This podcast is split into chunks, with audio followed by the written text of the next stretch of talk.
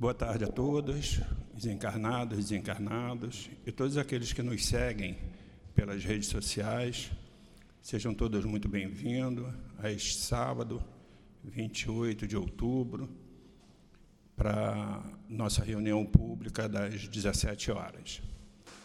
Hoje nós já tivemos, é, pela parte da manhã, a nossa obra social de Antônio de Aquino, onde atendemos centenas de famílias, é, as, os filhos, pelas faixas etárias, são encaminhados às salas para evangelização, as mães são assistem à reunião pública no Salão 2 daqui do centro, é, enquanto nós aqui também realizamos às 10 horas a reunião pública né? Então, dia de sábado, nós temos duas reuniões públicas, às 10 horas e às 17 horas. Pela manhã, como disse, além da reunião pública, a obra social, que é uma, um dia de muita festa nessa casa, porque nós atendemos essas centenas de famílias, é, onde fazemos o café da manhã delicioso com todos, né? Ao final da obra, por volta de meio-dia, é servido o almoço, em que absolutamente todos participam, não somente os assistidos, como também aqueles que os assistem. Todos nós, trabalhadores, participamos conjuntamente com essas famílias, porque aqui nós não fazemos distinção. Afinal de contas, somos todos filhos de Deus, somos irmãos e, como tal, nos tratamos, nos respeitamos e nos adoramos dessa forma. Por isso, essa casa ela tem como destaque o chamada a casa do amor, apesar do centro chamar-se Centro Espírita Altivo Panfiro, mas ela é uma casa de amor. E assim nós nos sentimos todas as vezes que aqui chegamos, entramos nessa casa, nós nos sentimos com certeza bem melhores do que quando estamos lá fora. Inclusive, ela é uma continuidade das nossas residências, né? Porque é muito gratificante chegar aqui, encontrar tudo muito limpo.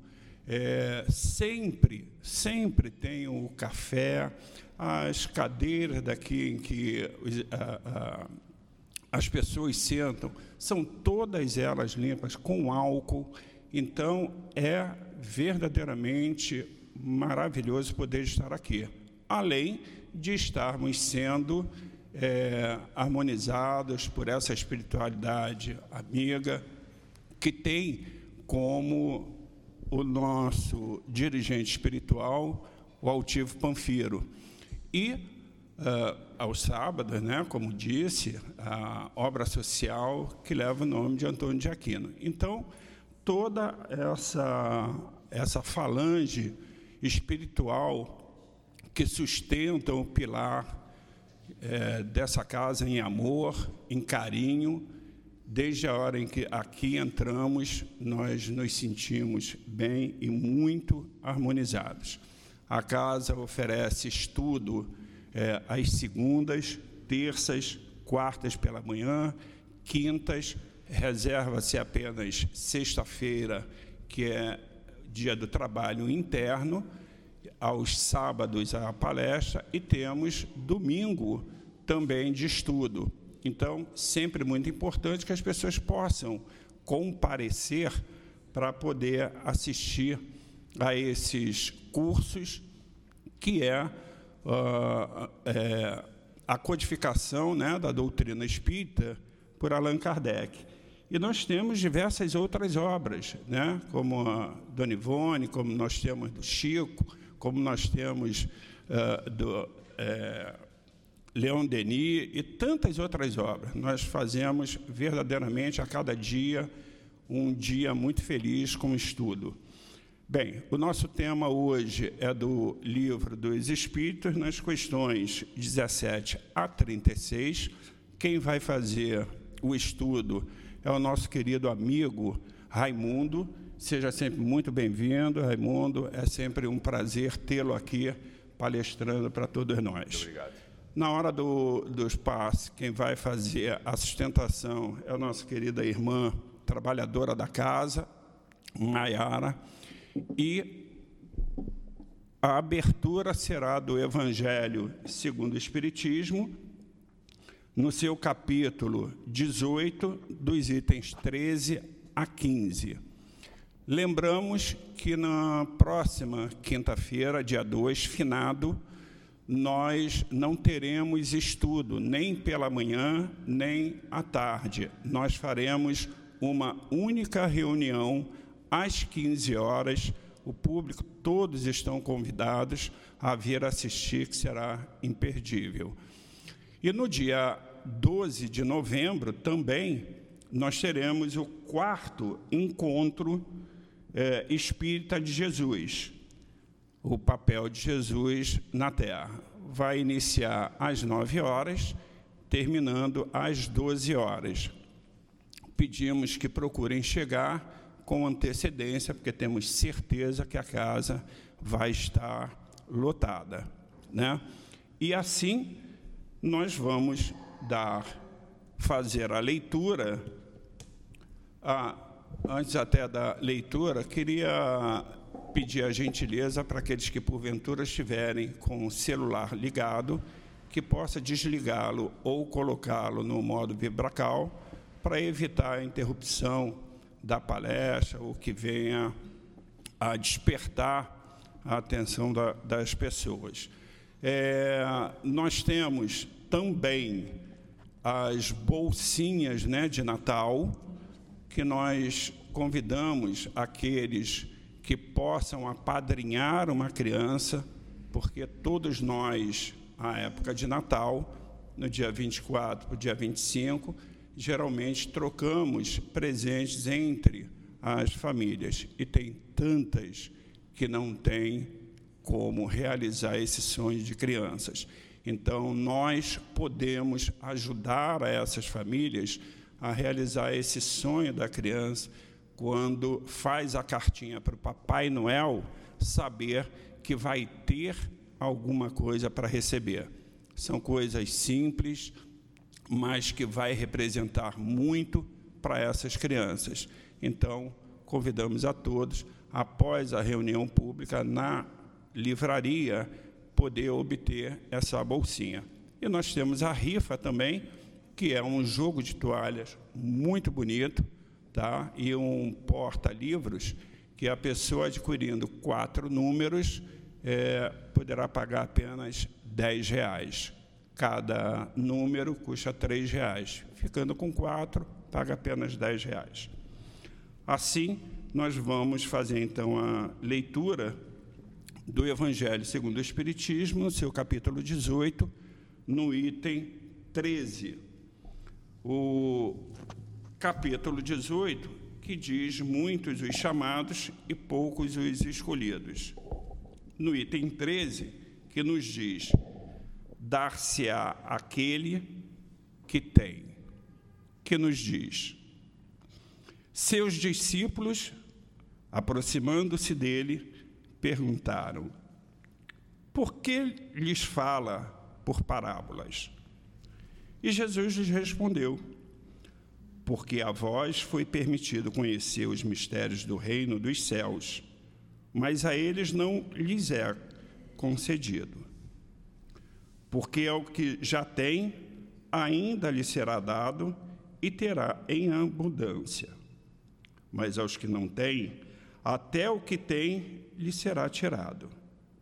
Eis porque eles falam em parábolas. Porque não vendo, não veem, e ouvindo, não ouvem, nem entendem. E cumpre-se neles a profecia de Isaías, quando diz: Ouvireis com os ouvidos e não entendereis, olhareis com os olhos e não os vereis.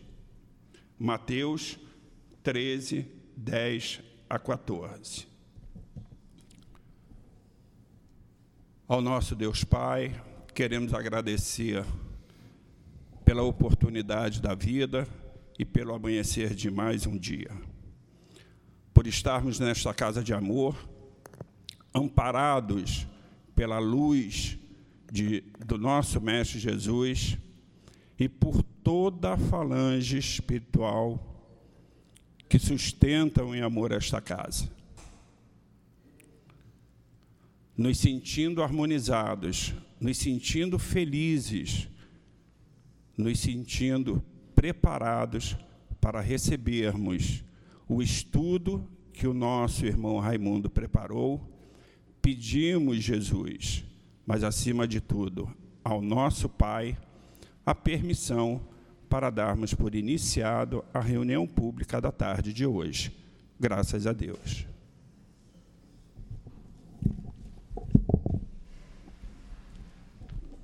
O tema, o livro dos Espíritos, no, que é o capítulo 2, uh, ah, no item 17, o capítulo 2 fala dos elementos gerais do universo. E o item 17, conhecimento dos princípios das coisas. 17. É possível o homem conhecer o princípio das coisas? Responde os espíritos. Não. Deus não permite que tudo seja revelado ao homem neste mundo. Item 18. O homem desvendará um dia o mistério das coisas que lhe estão ocultas? Os espíritos respondem: O véu se levanta para ele, à medida que se depura. Mas para compreender certas coisas, são-lhes necessárias faculdades que ele ainda não possui. São 17 horas. Eu passo a palavra para o nosso irmão Raimundo. Que Jesus lhe abençoe. Epa. Então, gente, Queridas irmãs, queridos irmãos, boa tarde. É sempre, é, embora seja redundante, é sempre uma grande honra, né, podermos falar de Jesus, principalmente da forma rediviva, né, com a nova linguagem trazida pelo Consolador que Jesus nos prometeu, mas também reconhecemos que é uma imensa responsabilidade. Por quê? É, o Senhor, quando vamos lá no início, é, no nascimento do cristianismo, né, que foi o advento do nascimento de Jesus, 30 anos se preparando, três anos ele cumpriu o seu desiderato, nós vamos ver que ele se cercou de almas que tinham características que nós ainda não temos. É, o que está bem claro para a gente no capítulo 20 do Evangelho segundo o Espiritismo, que ali está o capítulo dos Espíritas, os trabalhadores da última hora. Quer dizer, os trabalhadores da primeira hora são aqueles que Jesus escolheu naquele momento ali eh, para estar muito imediatamente junto a ele. Os doze apóstolos, aí aquelas mulheres todas que davam maior apoio a ele, né? normalmente capitaneada por Maria, nossa mãe. E aí nós vamos ver que aqueles cristãos que o doutor Bezerra chama de cristãos doutrora, estava bem à nossa frente em termos de elevação. Tá? Por isso, eles foram escolhidos para é, para aquele momento, porque eles tinham a têmpera para suportar as agruras que foi aceitar Jesus há dois mil anos atrás. Então, essa é uma coisa que nós precisamos colocar na nossa conta. E lá no capítulo 20 do Evangelho segundo o Espiritismo, estudar. Não, não só o capítulo 20, não, né? a obra toda, mas nesse quesito aí, dos trabalhadores da última hora que somos, estudar e perceber com clareza né? por que, que nós chegamos agora. Por que, que nós fomos chamados a essa hora? Né? Porque só agora nós tivemos condições, né? considerando né, que muitos de nós aqui não nasceu espírita, nós nos tornamos espírita mais tarde. E, sei lá, será que tem muitos de nós aqui que já, te, já teve uma reencarnação espírita? É, não é muito fácil isso estar acontecendo. Normalmente essa é a nossa primeira reencarnação espírita, como espírita. Ou então falimos muito na última, né? E, e aí a gente vai ver que a importância né, de uma casa espírita. A importância desse monte de, de, de, de, estudo, essa quantidade imensa de empenho que a casa espírita tem da instrução. Por quê? Porque o espiritismo ele tem uma característica única. Tá? Ele é a única religião que não proíbe, não permite, não faz nada disso. Ele simplesmente esclarece. Ah, mas a casa não, a casa espírita tem suas normas, seus regulamentos, como qualquer instituição, tá? Mas quando você estuda a doutrina, você vai ver que é tudo na mão de cada um. Tudo na mão de cada um de nós. E o nosso tema hoje vem bem a calhar.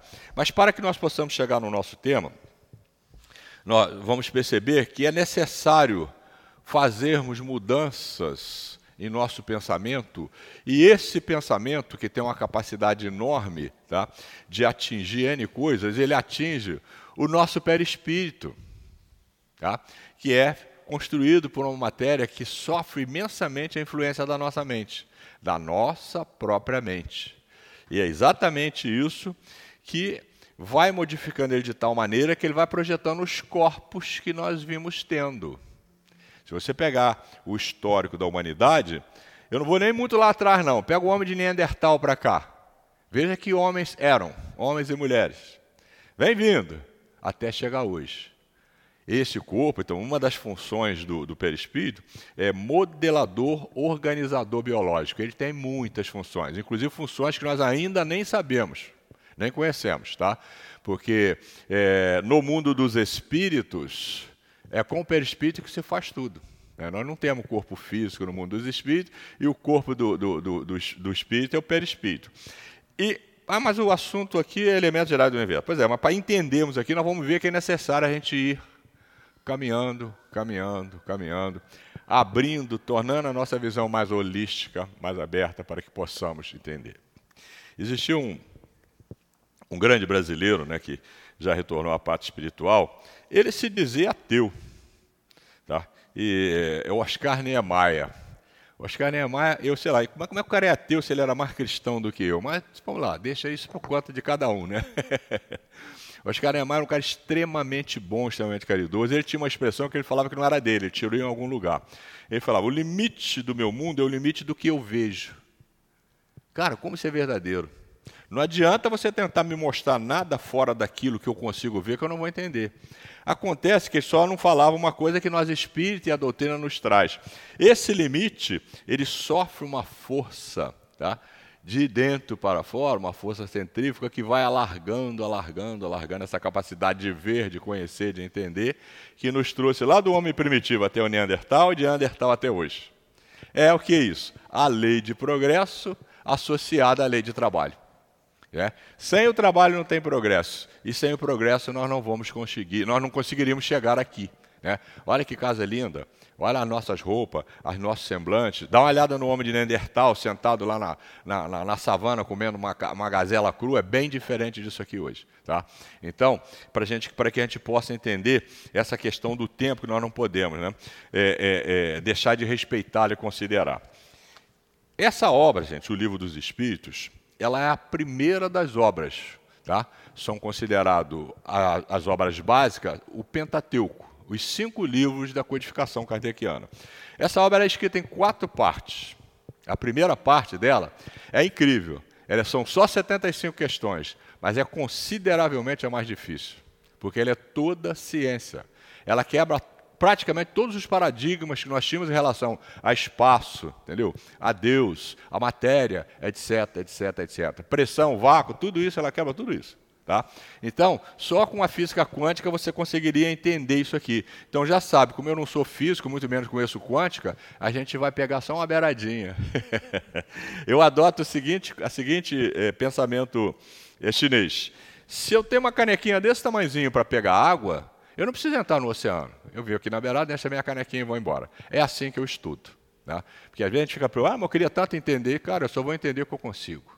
E aos pouquinhos a coisa vai indo, vai indo. E é isso que o Senhor espera de nós. Então, o fato de não sermos, não termos a mesma têmpera daqueles cristãos de outrora, mas o Senhor sabe perfeitamente disso, e isso deve ser até matéria didática lá, a forma que Ele tem de nos educar é essa. Você vai passar pelo tamiz da infância, pela, e vai seguindo, seguindo. No momento você vai estar lá no CEAP, vai continuar, o CEAP vai indo, indo, indo. Tá? Não tem nada de errado. O que eu preciso é que você entenda perfeitamente que tudo é consciencial.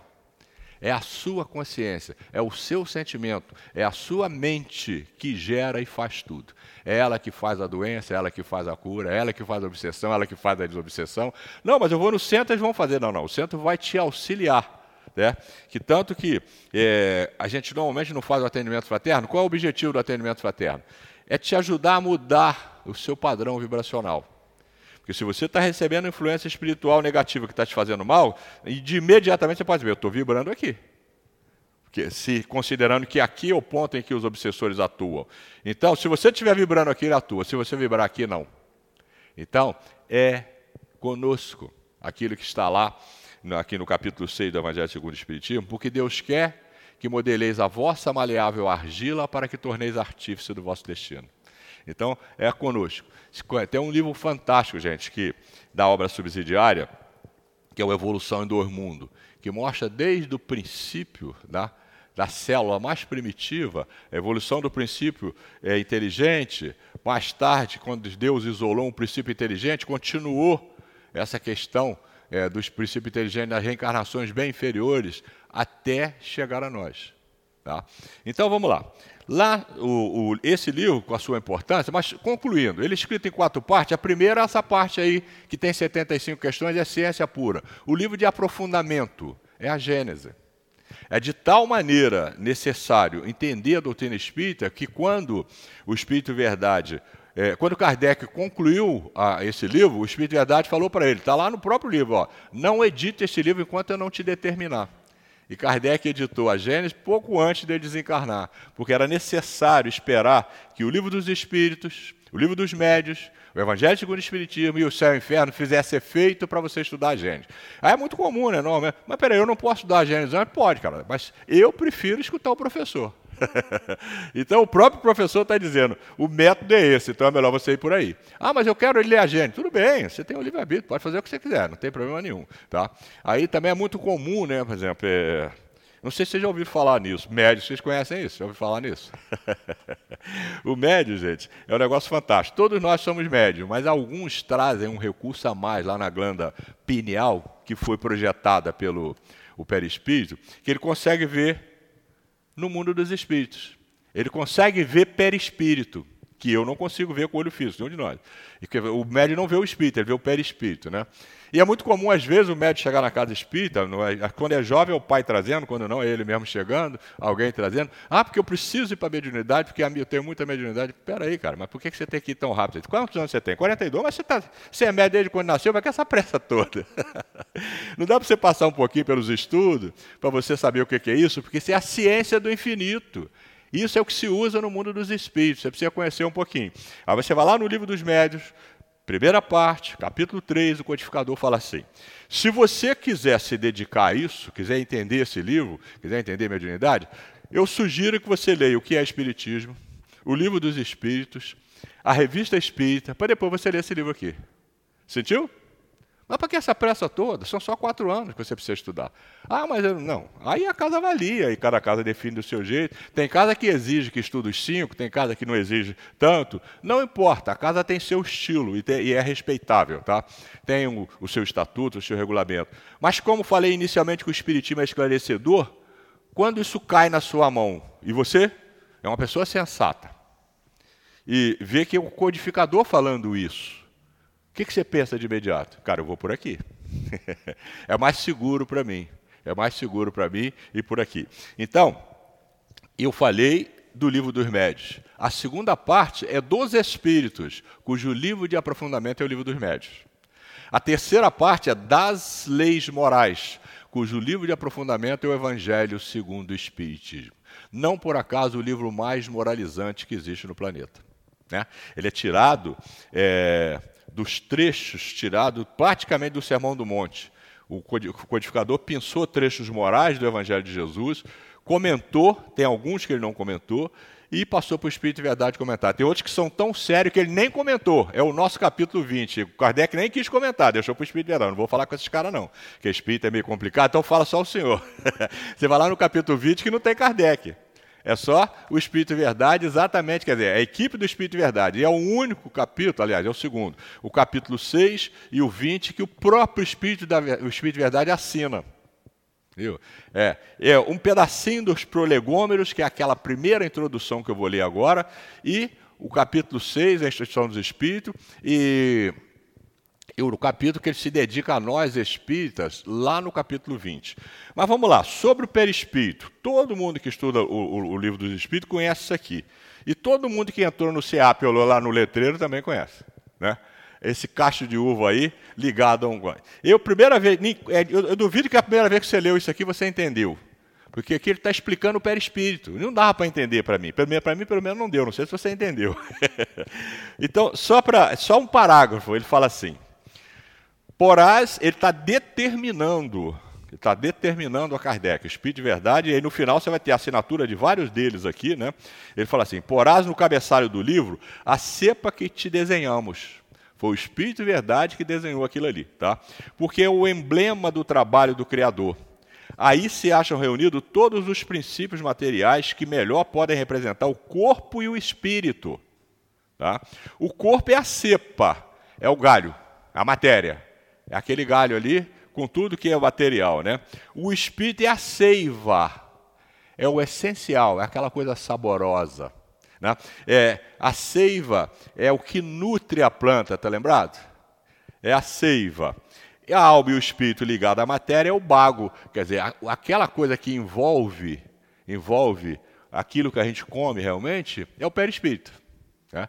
Então, ele dá uma aula aqui para a gente do que representa o emblema do Criador para a criação do homem. Não dava para me entender, não sei se vocês conseguiram. Eu não consegui entender na primeira leitura, mas depois, lá na frente, você vai ter outros, outros casos, você vai ter um montão. É, lá na casa de Altivo, lá na origem, tinha um, um, um baixinho gigantesco chamado professor Zé Jorge, que você conheceu. E está aqui. ele tem um livro desse tamanho assim, que se chama Antologia do Perispírito. Ele não escreve, descreve perispírito. Ele, por ser um pesquisador, ele pega diversos trechos sobre o perispírito em diversas obras e joga lá dentro.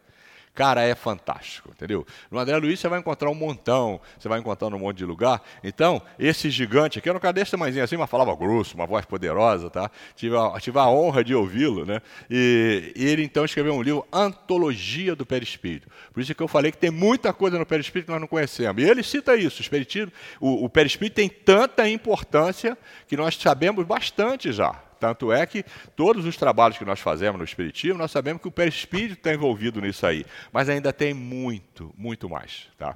E agora nós podemos ir para nossas questões, lembrando que, tá, antes de chegar nas nossas questões, ainda vamos passar num outro trecho do Livro dos Espíritos para que nós possamos estarmos habilitados a entender essa, essas questões aí. Várias vezes eu usei isso aqui, várias vezes eu uso, porque essa é a forma de entender o modus operandi do espírito. Tá? É, é a escala espírita, que hoje estão, está nas questões de 100 a 113 do Livro dos Espíritos. A primeira edição do Livro dos Espíritos tinha 500 questões, estão lembrados? Porque estava no imediatismo daqueles fenômenos na Europa, então o Kardec mandou 500 questões. Depois ele continuou elaborando. E a primeira edição do Livro dos Médios era desse tamanhozinho assim. Então, como é muito importante essas, essas as questões que estão de 100 a 113, essa escala espírita estava no livro dos médios, na primeira edição. Mas quando o Kardec fez o livro dos espíritos, concluiu o livro dos espíritos, tá?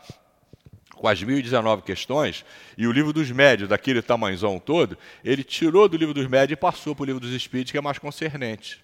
Tá? E aí, gente, aqui, nas questões de 100 a 113, qualquer um de nós que estudar não é que tenha nenhuma delas que não seja importante, mas que estudar com o fim de entender o modus operandi do espírito, enfim, como é que nós somos, é aqui que você encontra. Tá? Essa questão de, por exemplo, conhecer a comunicação, entender uma comunicação. A questão 100, dentro dela tem uma expressão do codificador que é assim: aqui está a chave para que você possa entender uma comunicação espiritual. Ah, mas não tem como, não sei, é verdadeiro? Não, vá lá, está lá no livro dos Espíritos, estude as questões de 100 a 113 que você vai conseguir avaliar, entendeu?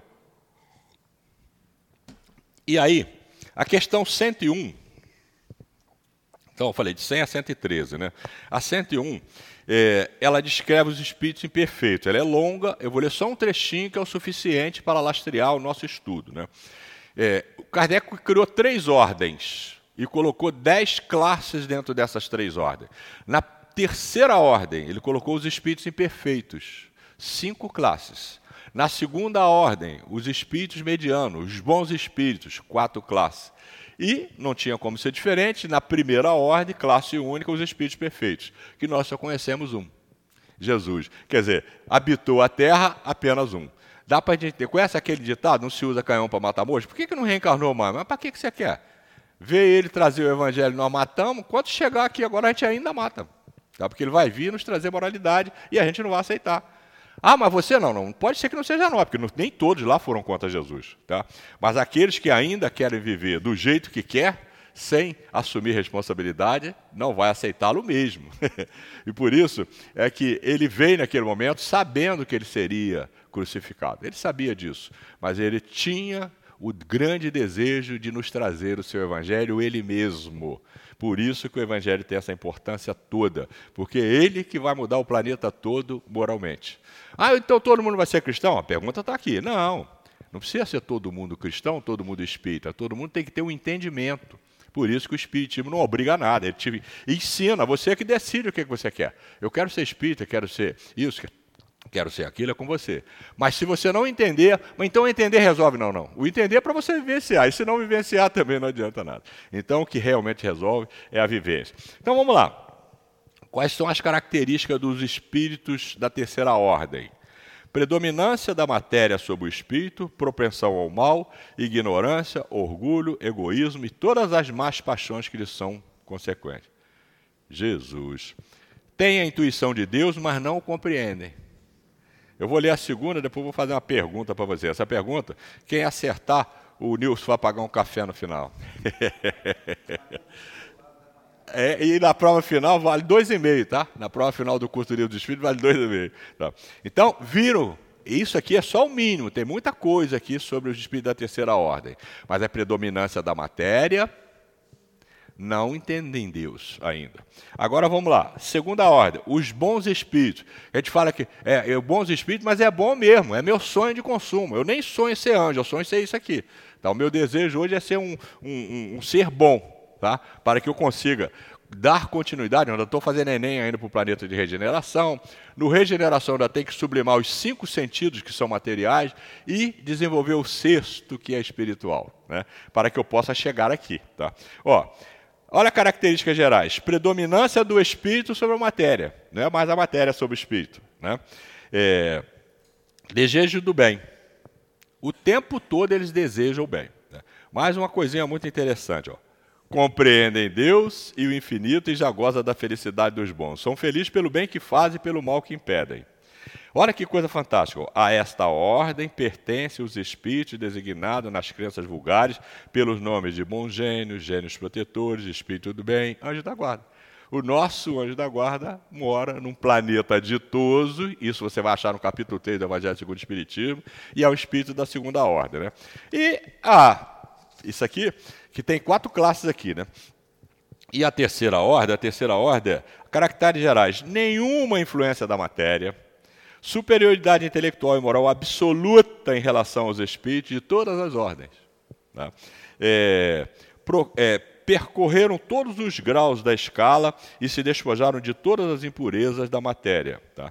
tendo alcançado a soma da perfeição de que é susceptível a criatura. Não tem que sofrer mais provas nem expiação, não estando mais sujeito à reencarnação em corpos perecíveis, realizam a vida eterna ao lado de Deus. Lembra que Jesus fala?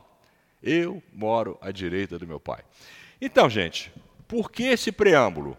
Porque enquanto a gente continuar simplesmente lendo, sem ter a preocupação de linkar todo esse livro, todo o conhecimento que você adquire nele, mais nas obras é, é, é, de aprofundamento, né, que forma o Pentateuco, mais nas obras subsidiárias, nós ainda vamos fazer uma coisa que a gente já faz há muito séculos, nós já somos cristãos há muito tempo. Esse aqui é até grandinho, até parece. Lembra aquele vão que a gente carregava debaixo do braço? Então, carregar aquilo e ler não vai fazer muita diferença, porque isso nós já fazemos há muito tempo. Por isso nós precisamos entender agora.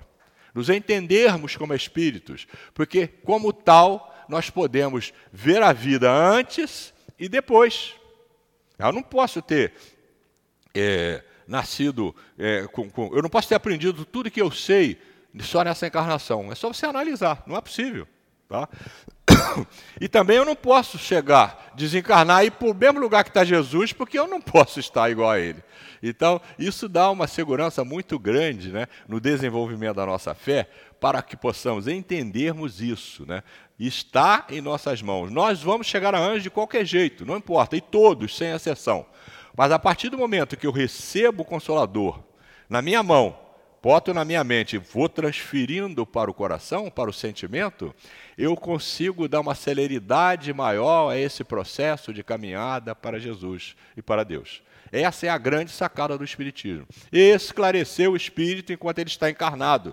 Porque tudo que eu estou vivendo e muita coisa que eu não estou conseguindo fazer, eu sabia que eu ia passar por ela quando eu estivesse aqui na Terra. Mas como eu estou em prova, o que é, que é prova? Está cheio de professor aí. Normalmente tem professor para todo lado, né, gente? O mundo está cheio de professor. É, quando o professor te dá uma matéria, é, prova é isso, ó. você vai colocar no bimestre, ou mensal, ou bimestral, na prova aquilo que você estudou. Você não vai consultar a matéria, não é isso? Então, por isso que quando eu durmo, eu vou lá na colônia, mas eu esqueço, porque lá eu vejo tudo, seria cola se eu acordasse vendo tudo que está lá no, no, mundo dos espíritos, vendo meu contrato, os meus amores que estão lá na colônia, os meus amores que estão enfiados no umbral, porque nós estamos assim, nessa situação ainda, né? Então é imprescindível o estudo para que nós possamos conhecer, e aí nos leva à vivência. Agora nós podemos ir mais com, com mais consciência as nossas questões, né, gente? É, nós estamos recebendo, então, nós hoje estamos recebendo um, um, um, um capítulo, né? É, praticamente um, um capítulo para que a gente possa desenvolver. E esse capítulo é o capítulo 2 da primeira parte elementos gerais do universo. Ele trata do conhecimento do princípio das coisas, ciência pura, é, espírito e matéria, propriedades da matéria, espaço universal. Praticamente ciência mesmo. Então, por isso o, a gênese desse livro. Né? A primeira questão: é dado ao homem conhecer o princípio das coisas? A razão pela qual passei naquele, naquele preâmbulo. Não, Deus não permite que tudo seja revelado ao homem nesse mundo. Lembre-se, são cinco classes de planeta, nós ainda estamos no segundo. Eu não me adiantei o suficiente para conseguir recursos que tem no mundo dos espíritos. Tá? É, o tempo ele determina um monte de coisa, entre eles a celeridade do processo que a gente usar aqui. Né? Mas eu me lembro, cara, de um livro é, fantástico, dos muitos que a gente conhece, né, que cai. Dos poucos que a gente conhece e dos muitos que existem. É o Memória de um Suicida. Duvido que não tenha várias pessoas que tenham lido. Você vai encontrar lá no final do livro, porque quem para no início não consegue achar isso, é, três sábios, que um deles tinha por é, função ensinar o Evangelho de Jesus àqueles suicidas que não reencarnaram antes, que conseguiram chegar até ali. O outro esse eu me lembro o nome dele, Sorial Mar. Ele tinha a função de pegar a aula que ele deu sobre o Evangelho, que é feita por download, não é? Verbal, levá-los em outras colônias e trazer na Terra e outras, é, é, é, em outras dimensões para que eles possam ver na prática o Evangelho de Jesus. Depois de dois anos chega um terceiro. E esse terceiro, ele fala: todos eles se identificam e dizem que eles estão com Jesus desde do tempo dos egípcios. Eles já desciam por missões, mesmo antes de Jesus chegar. E todos eles já tiveram, já deram a vida por Jesus duas vezes. Quer dizer, tem têmpera que nós não temos. E ele fala com todas as letras: Eu estou chegando agora que não faz sentido nenhum eu ensinar para vocês o que vocês vão aprender aqui nesse curso se vocês não conhecessem Jesus. Porque vocês poderiam usar tão mal que faria mal a vocês mesmo a muita gente. Você lembra aquela, aquela, aquele, aquele adágio que Deus não dá asa à cobra? Você já imaginou se uma pessoa perversa, né? Porque a nossa mente que produz, mas tem limitações. Se ela pudesse fazer aquilo que faz os anjos, ela destruiria o universo. Então, é necessário conquista moral para que nós possamos desenvolver esses recursos das leis naturais, para que possamos fazer o bem né, para que possamos construir. Então, nesse planeta, não vamos conseguir entender nem Deus, é a questão 10. Nós não conseguimos entender a natureza íntima de Deus. E nem tampouco é dado a Deus conhecer é, o princípio das coisas. Né? A questão 18. O homem penetrará um dia o mistério das coisas? Sim, o véu se levanta pouco a pouco. Não foi a passagem que nós fizemos? De Neandertal até hoje, nós já conseguimos entender isso. Daqui até Dr. Bezerra, quanto ainda tem de véu para levantar? De Bezerra até Jesus. Percebe? Né? A questão 19. Não pode o homem, pela investigação científica, penetrar algum dos, do, dos segredos da natureza? Penetrar alguns.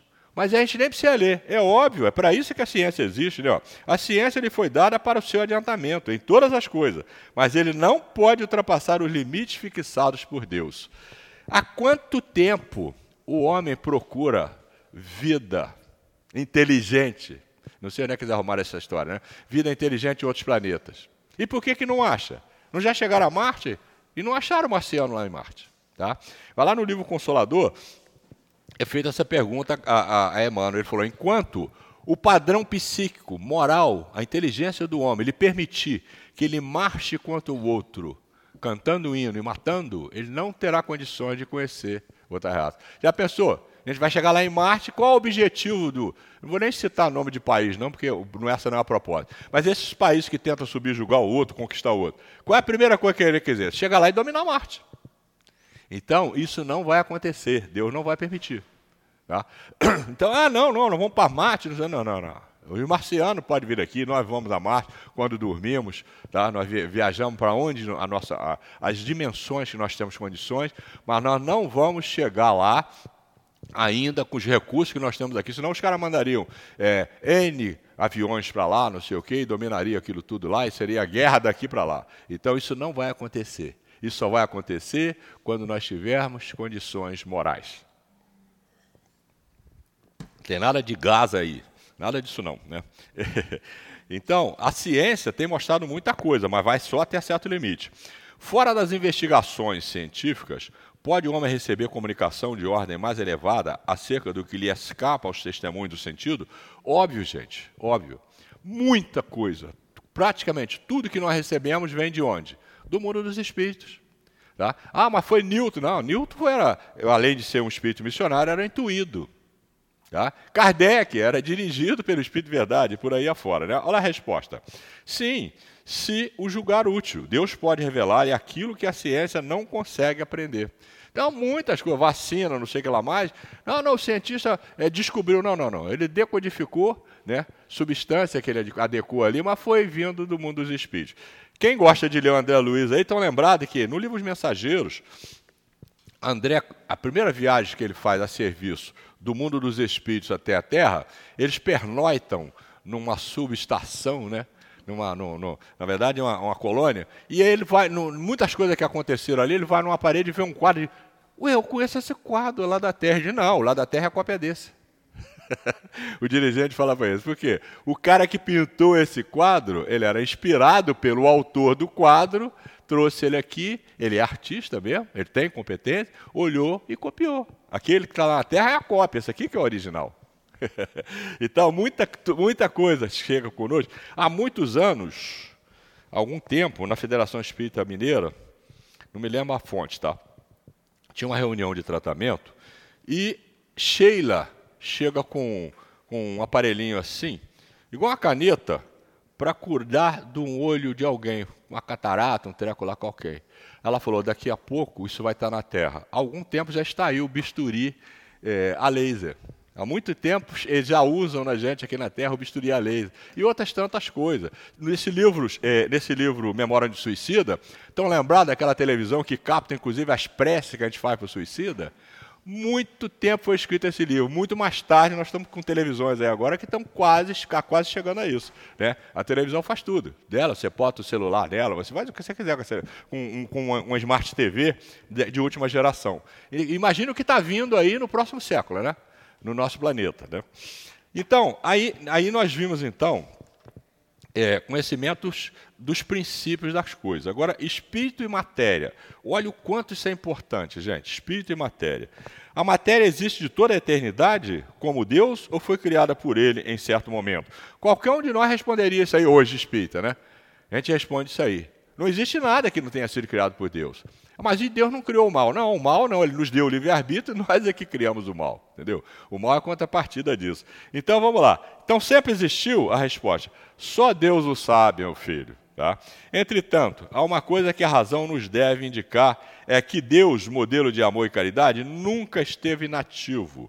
Por mais distante que consigais imaginar o início de uma ação, podereis concebê-lo um segundo que seja na ociosidade. Então saiba, Deus sempre trabalhou, sempre criou. Lembra que Jesus falou? Eu trabalho porque meu Pai também trabalha. Que é que Deus faz? Continua criando mundos e filhos, mundo e filho. Por isso que o universo não tem limite. Qual é o limite do universo? Não tem, não tem como a gente entender isso. Entendeu? Muito menos. Ah, conhece? Não, não. Conhece uma beiradinha, né? A gente conhece uma beiradinha. Mas não conhecer o universo, a gente não conhece bem ainda não, né? Define-se geralmente a matéria como aquilo que tem extensão, que pode impressionar os sentidos, que é impenetrável. Essa definição são exata? Então, lembrado que essa é a definição da física, né, que nós estudamos lá no livro, quando nós estávamos fazendo as, as séries lá de baixo. Né? A resposta, do vosso ponto de vista, são exatas. Porque não falais senão do que conheceis. Se lembra? Do meu limite, dentro do seu limite, isso aí é definição de matéria, mas tem coisa, ó. Mas a matéria existe em estado que vós que, que vos são desconhecidos. Pode ser, por exemplo, tão etérea e sutil que nenhuma impressão vos causa no sentido. Contudo, é sempre matéria, embora para vós não o seja. Quer ver uma coisa simples? Pega um saco de plástico transparente, o tamanho que você quiser, vazio, abre ele, faz assim na atmosfera, e fecha. O que, que tem ali dentro? O que está aqui? Ar atmosférico. Você consegue ver alguma coisa aqui? Antes de se descobrir o microscópio, antes da ciência desenvolver, isso aqui para nós era o nada. E está cheio de coisa. Entre elas está o oxigênio. Se não tivesse, a gente morreria. Cerca de 21% desse, do gás que nós estamos respirando é oxigênio. Se você tiver num ambiente que ele baixar para 19, você começa a ter tontura, dificuldade. E se for baixando, você simplesmente perde a vida física. Tá? Então, é, hoje existe um aparelhinho, né? Aparelho é até simples mesmo.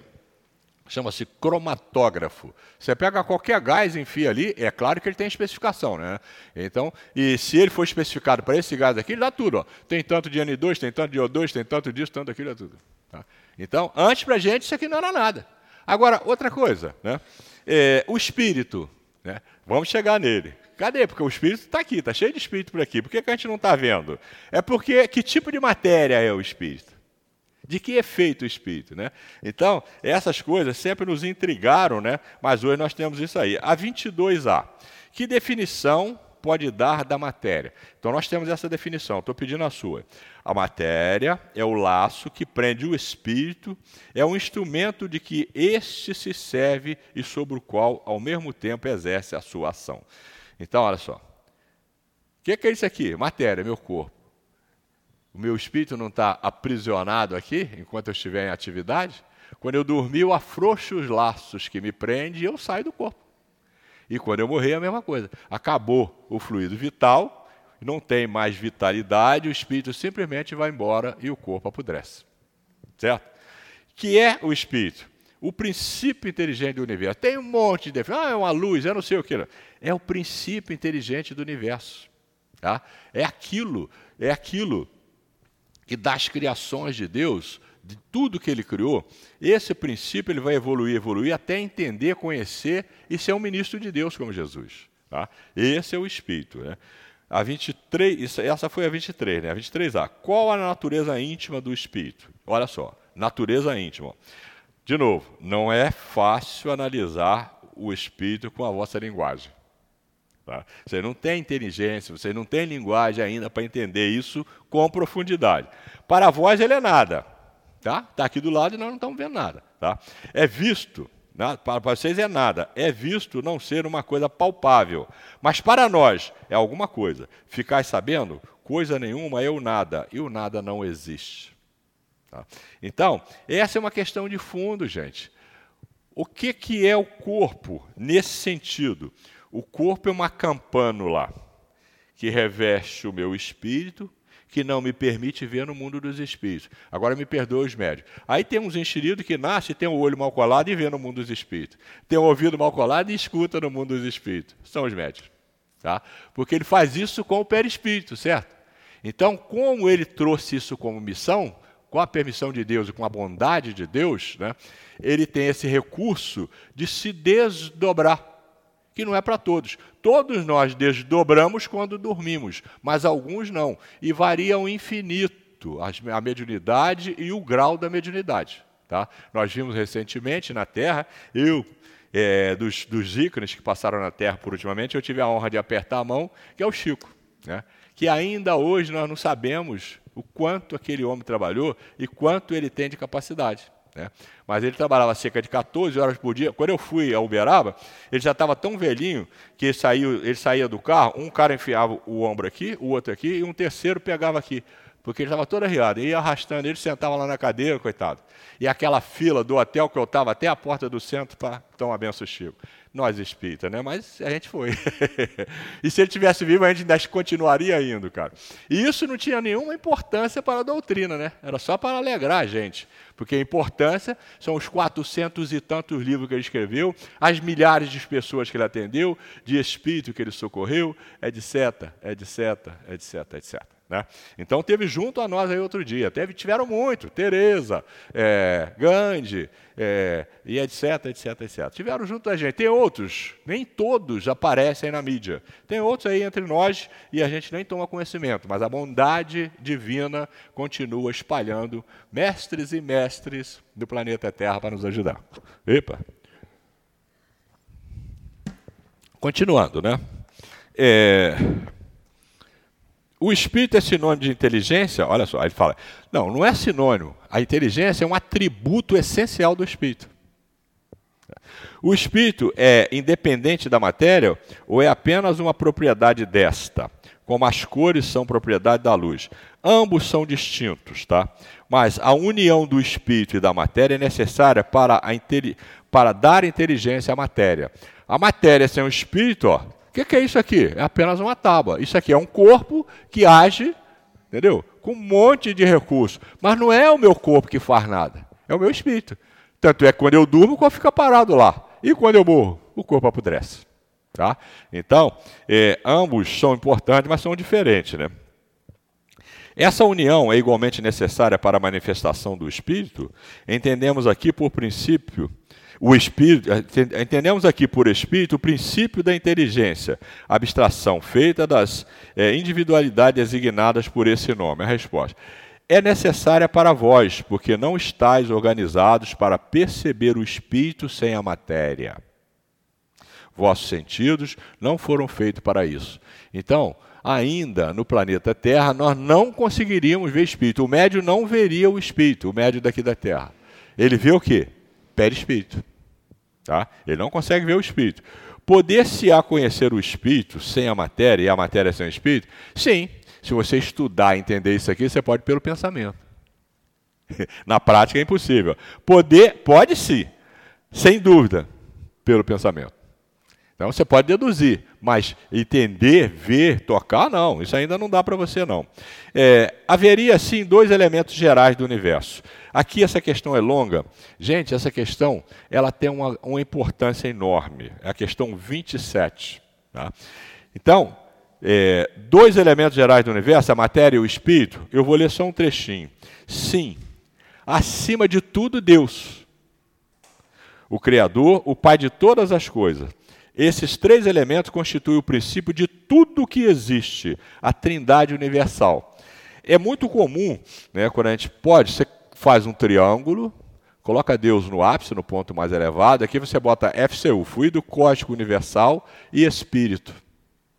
Tudo que existe só existe por causa das leis criadas por Deus. E tudo que nós estamos vendo aqui é modificação do fluido cósmico universal pela mente dos espíritos.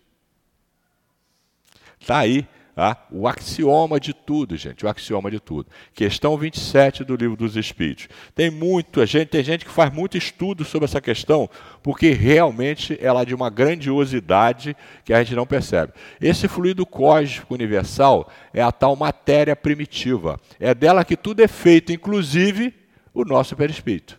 Tá? Também o nosso corpo, etc, etc. A 27A. Seria esse fluido que designamos pelo nome de eletricidade? Aí a gente vai ver o seguinte: fluido, cara, é uma coisa meio difícil de entender. Então, lembrado que o livro de aprofundamento disso aqui é a Gênesis? Quem quiser dar uma aprofundadazinha, vai lá no capítulo 14 da Gênesis, fluido. Tem coisa lá fantástica, principalmente para quem dá passe, tomar passe, é médio, etc, etc. Capítulo 14 da Gênesis que trata disso aqui. Seria esse fluido que designamos pelo nome de eletricidade? Ele quer saber se é. Não. Dissemos que ele é susceptível de inúmeras combinações. O que chamar de fluido elétrico, chamar de helicidade, é fluido magnético. São modificações do fluido universal. Tudo é feito do FCU, do fluido cósmico universal. Entendeu?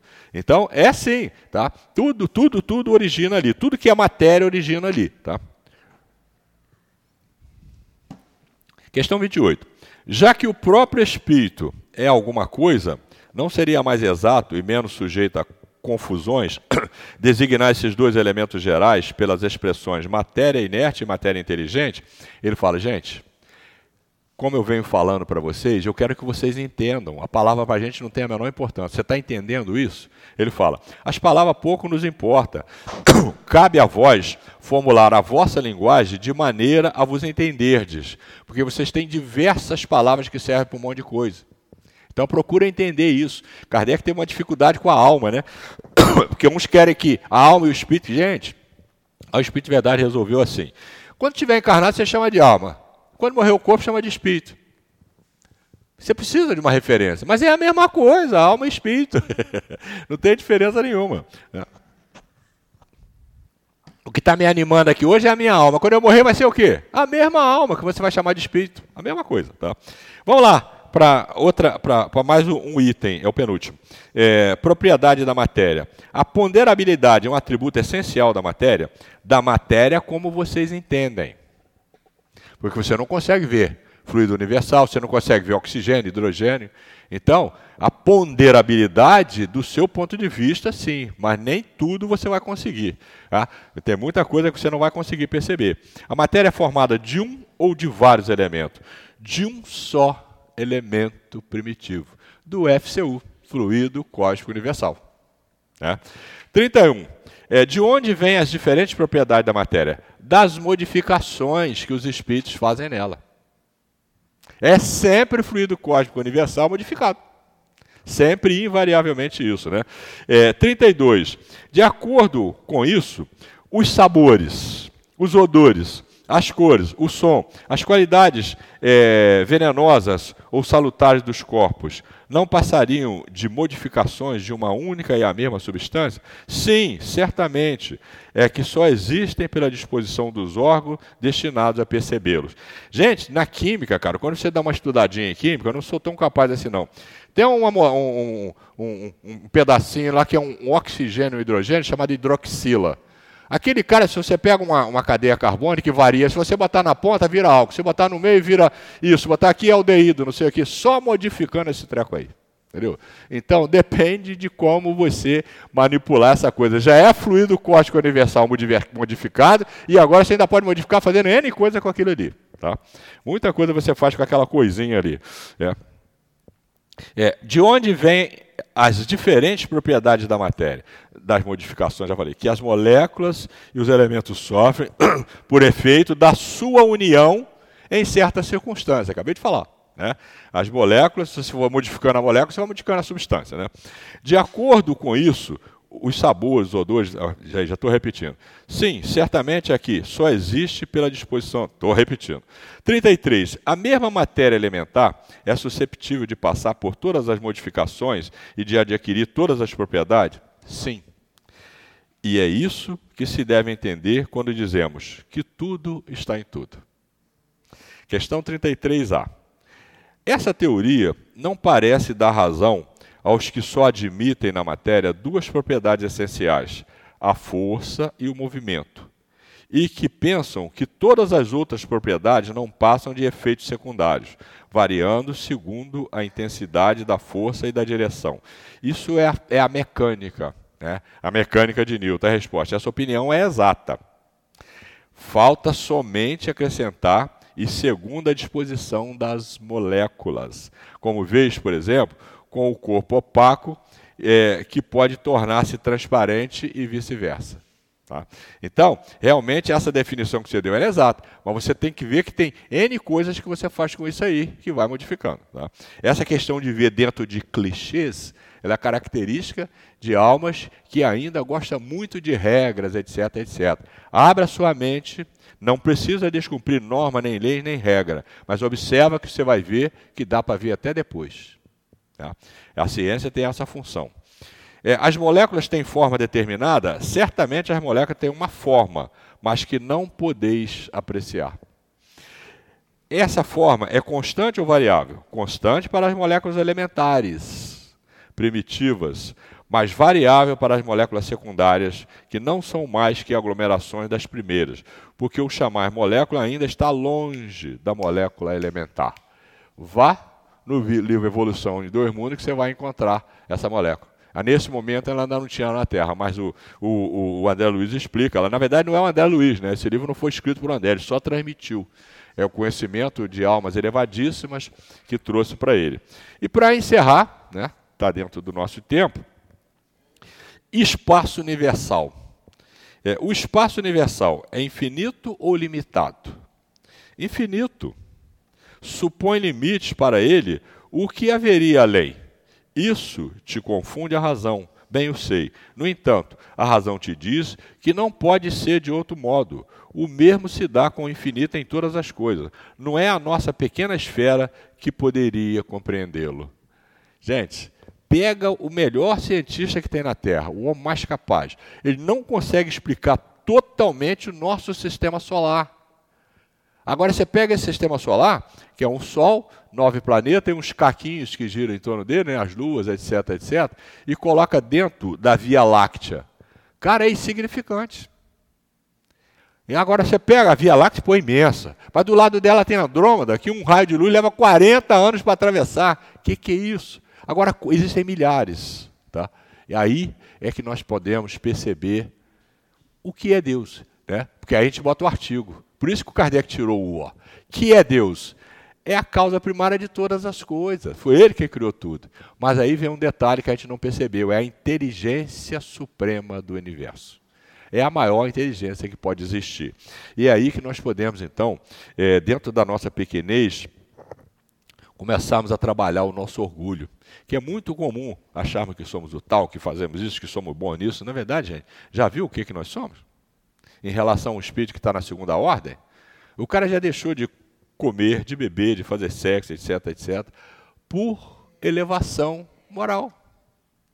Por isso ele modificou de tal maneira o perispírito que o perispírito projeta um corpo que não tem estômago, não tem região genética, nem nada disso quando está encarnado.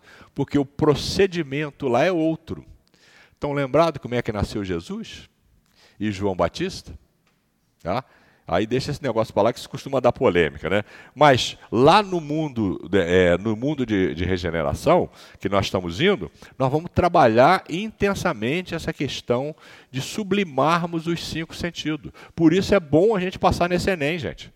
Eu estou me esforçando muito, cara. Estou fazendo uns três cursos aí, entendeu? Mas ainda assim está faltando, ainda tem que dar mais uma pernada, porque o, meu, o nosso amigo Bassanufo disse o seguinte, ó. A qualidade básica para você passar no Enem Hoje que está destruindo todo mundo é a redação, né? Para passar no Enem é fraternidade. É ser fraterno, é ver o outro como irmão. Você nunca mais vai. Aí, esses espíritos, ele não vê mais ninguém como japonês, francês, é, holandês, branco, preto, amarelo, Não, não. Irmão fraternidade. Então, se eu não desenvolver essa qualidade, enquanto a terra me comportar, ela me atura. Senão, eu vou acabar sendo degradado até desenvolver essa qualidade, fraternidade. Ah, não, mas é dessa sexual, é dessa não sei o quê. Não, não, não, não. O que, que tem nesse corpo aí? Um espírito. Igualzinho a mim. Vai chegar anjo igualzinho a mim. Está fazendo a sua trajetória e pela sua trajetória, por alguma circunstância, nasceu assim. entendeu? Mas ele vai chegar no mesmo lugar que eu vou chegar. Enquanto eu não ver todos nessa condição, eu não passo, a minha redação não vai conseguir os pontos que me coloca lá em cima. Fechando a última. O vazio absoluto existe em alguma parte no espaço universal? Não, nada é vazio. O que te parece vazio está ocupado por uma matéria que escapa os teus sentidos e os teus instrumentos. É o fluido cósmico universal. Né? É, vocês se lembram? Falta um minuto que para o homem chegar à Lua, a tração da Terra e a da Lua, entre elas se criou-se um vácuo. No vácuo, na descrição da física, não tem matéria. E você não tem dificuldade nenhuma. Então, se você botar uma bola de gude lá e der um peteleco, ela vai embora toda a vida, porque não tem nada para aprender. Qualquer coisa. Foi assim que nós chegamos na Lua 69, né? Em 69. Porque não tinha condições de botar tanto combustível que levasse o cara lá na Lua e ainda tivesse combustível para tirar da Lua e mandar para a Terra. Mas como nesse trecho aí não se gastou combustível nenhum, ele desligou o motor e foi embora. Então o combustível foi calculado para levar até o vácuo, o início do vácuo aqui, entendeu? Até o final do vácuo, depois a gravitação da Lua trouxe. Agora tem que vencer a gravitação da Lua, que é muito menor do que da Terra, para entrar no vácuo de novo, para cair na gravitação da Terra. Então a física deu uma aula aí para nós no mundo, mostrando essa questão de vácuo, que só não explicaram para a gente que naquele trecho do vácuo ali está cheio de fluido cósmico universal, cheio de espírito, etc, etc, etc, etc. Muito obrigado a vocês pelas vibrações, né? E a direção da casa pela oportunidade de estar aqui e muita paz a todos. Nós agradecemos ao Raimundo pelo estudo e que possa é, aceitar sempre o convite que a direção da casa faz. Vamos passar para o segundo momento, que é o momento do passe. Pedimos aos médicos que se coloquem. Vou fazer.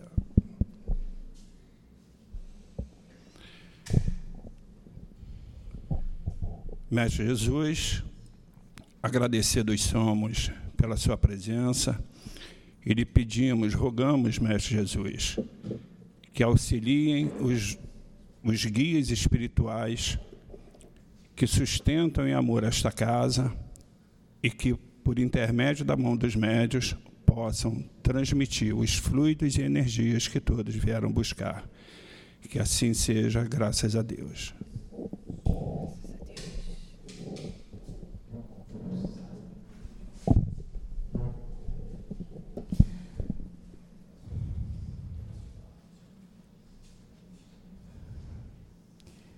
Que as vibrações amorosas do nosso amado Mestre Jesus recaiam sobre nós, inundando os nossos corações, nos trazendo a paz, a tranquilidade, o alívio, o conforto que todos nós viemos aqui buscar. Hoje a nossa reflexão é sobre o capítulo 18 muitos os chamados e poucos os escolhidos. Item 13, dar-se-á aquele que tem. E é uma parábola que está em Mateus, é a continuação da parábola do semeador, que Jesus proferia ali seus ensinamentos. E os discípulos os interrogaram o porquê dele falar em parábolas. E ele, nosso mestre, nos responde, dá a seguinte resposta: que a eles foi concedido o ensinamento, os mistérios do, do reino dos céus. E precisamos analisar essa parábola, tirando ali o que é figurado, porque parece ao lermos ao pé da letra, que Jesus teria ali uma certa predileção. E não. A eles foi concedido os ensinamentos, os mistérios, porque eles fizeram por onde? Eles buscaram. Eles estavam ali, envolvidos ao redor de Jesus, priorizando a vida espiritual, os ensinamentos. E é o que nós estamos aqui fazendo, buscando os ensinamentos, o esclarecimento. E isso nos faz melhor do que os nossos outros irmãos, Não. Isso quer dizer que Deus nos ama mais? Também não. Deus nos ama igualmente, a cada um de nós da mesma forma, sendo que uns buscam, se esforçam para melhorar, enquanto outros ignoram. E quando ele nos diz tirar-se aquele que nada tem, é Deus que tira de nós? Não. É nós que não aproveitamos, que não buscamos os seus ensinamentos. E nessa frase aqui, não é Deus que tira aquele que pouco havia recebido, é o seu próprio espírito que é pródigo, ou seja, que é gastador, indolente, preguiçoso.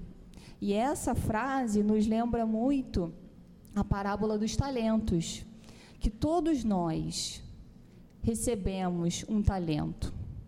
Todos nós podemos multiplicar e que possamos refletir o que estamos fazendo dos nossos talentos. Estamos semeando, cultivando, multiplicando? E ele faz uma analogia muito interessante quando no, nos faz refletir de que um pai de família dá um terreno a um filho e esse filho não cultiva, não cuida daquele terreno e aquele terreno se enche de ervas daninhas e nos questiona: a culpa é de quem? Do filho que deu o terreno? Do pai que deu o terreno ou do filho que não cultivou? E é a mesma coisa para nós. O que estamos fazendo dos nossos, dos nossos talentos? Estamos cultivando? Estamos semeando? Ele nos deu o exemplo aqui do terreno, mas lembrando que tudo vem de Deus, nada é nosso, nem o nosso corpo. Quantos de nós recebemos aí um corpo são para que possamos empregar para melhora, o alívio de uma dor do nosso irmão, trabalhando no passe, na sala de cura, né? E fazemos usamos ali a nossa saúde, a nosso benefício, usufruto, quando não deixamos aí nos envolver pelos excessos, pelas compulsões de todos os âmbitos, compulsões alimentares, sexuais, compulsões por drogas, o álcool, o cigarro, que nos garante aí uma vida miserável. Não são palavras minhas, nosso Leão Denis nos assegura sobre isso, da importância da nossa continência emocional, da nossa sobriedade com os nossos atos, de nós nos autogovernarmos, né? que possamos refletir a respeito disso. O que estamos fazendo do nosso corpo? Né? E a outra passagem está em Marcos, que ele nos diz: à medida que medirdes os outros, vós medirão, vos medirão a vós. Nós temos uma régua muito diferente, né, para com os nossos irmãos. E quem somos nós para julgarmos o outro? E a doutrina espírita, essa, essa doutrina que nos acolhe, que nos ampara, ela é uma doutrina tão maravilhosa que ela não culpa ninguém, ela não cultiva os sentimentos de autoflagelação, de culpa, de remorso, não. Ela nos dá o ensinamento, nos dá a direção, mas também nos convida para o trabalho, para que ergamos a nossa cabeça e caminhemos para a vitória. Caminhemos para Jesus, nos esforçando, trabalhando, estudando. E é essa a reflexão que precisamos tirar de agora. Que todos nós somos chamados, meus irmãos. Todos nós. E todos nós estamos sendo chamados para o trabalho, para o estudo. A nossa casa nos oferece essa oportunidade que possamos aproveitá-la, porque aqui é uma oportunidade para nos elevarmos, para nos tornarmos pessoas e espíritos melhores. Que possamos, meus irmãos, meus irmãos, juntos nos darmos a mão e trabalharmos por nós mesmos, pelo próximo e por Deus, nosso Pai. Esse é o convite. Que o amor de Deus nos envolva e traga a todos nós muita paz. Agradecemos a Maiara pela sustentação do passe e vamos agora fazer a leitura de uma mensagem do plano espiritual.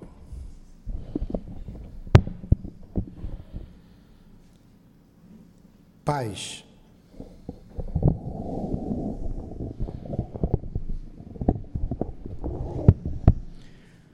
Nós aqui estamos para auxiliar vocês nos trabalhos árduos que virão.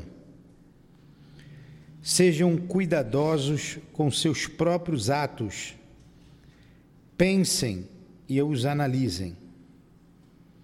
Todos são trabalhadores incipientes ainda, mas com uma grande bagagem.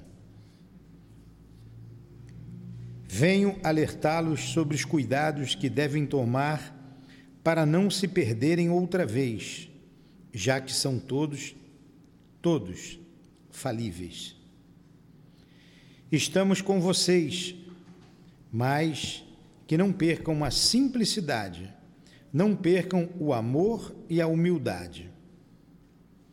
Vigiem. Quanto ao número de pessoas que aumentará, tenham cuidado. Cuidado. Muitos virão com as suas teorias e jeito crítico. Estamos no momento de transição.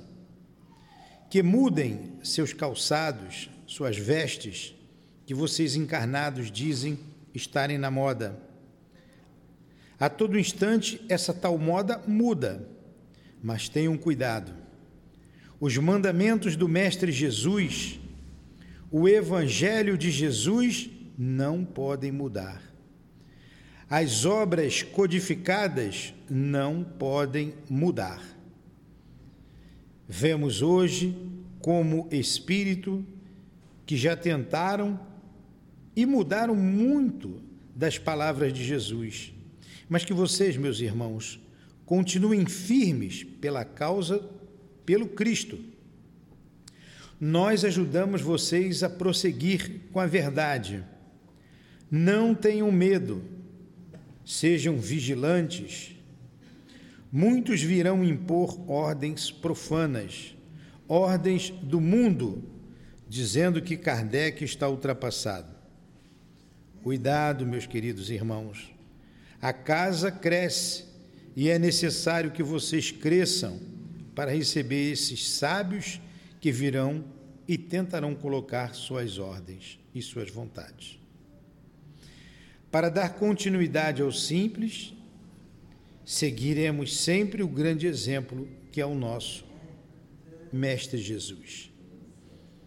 Vejam o que o nosso irmão Kardec fez, nos trouxe de forma esclarecida o Consolador, a doutrina. Vigiem, portanto. Vocês são ainda como crianças que com passos curtos tentam encontrar o Mestre. Nós juntos estamos para que não se deem em vão esses passos. Devagar levantamos Ficaremos em pé e colocaremos as mãos onde cada um deverá pôr. Sejam unidos para que consigam caminhar sem tantas preocupações. Confiem nas suas capacidades. Confiem no amor divino, amor maior que é o do nosso Pai. Paz, meus irmãos amados. Paz.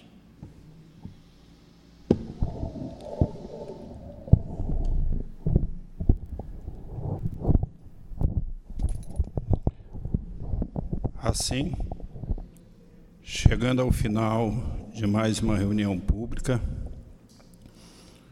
agradecemos a Ti, Pai, a oportunidade de aqui estarmos, Agradecemos ao nosso Mestre Jesus pela sua caridade, pelo seu amor.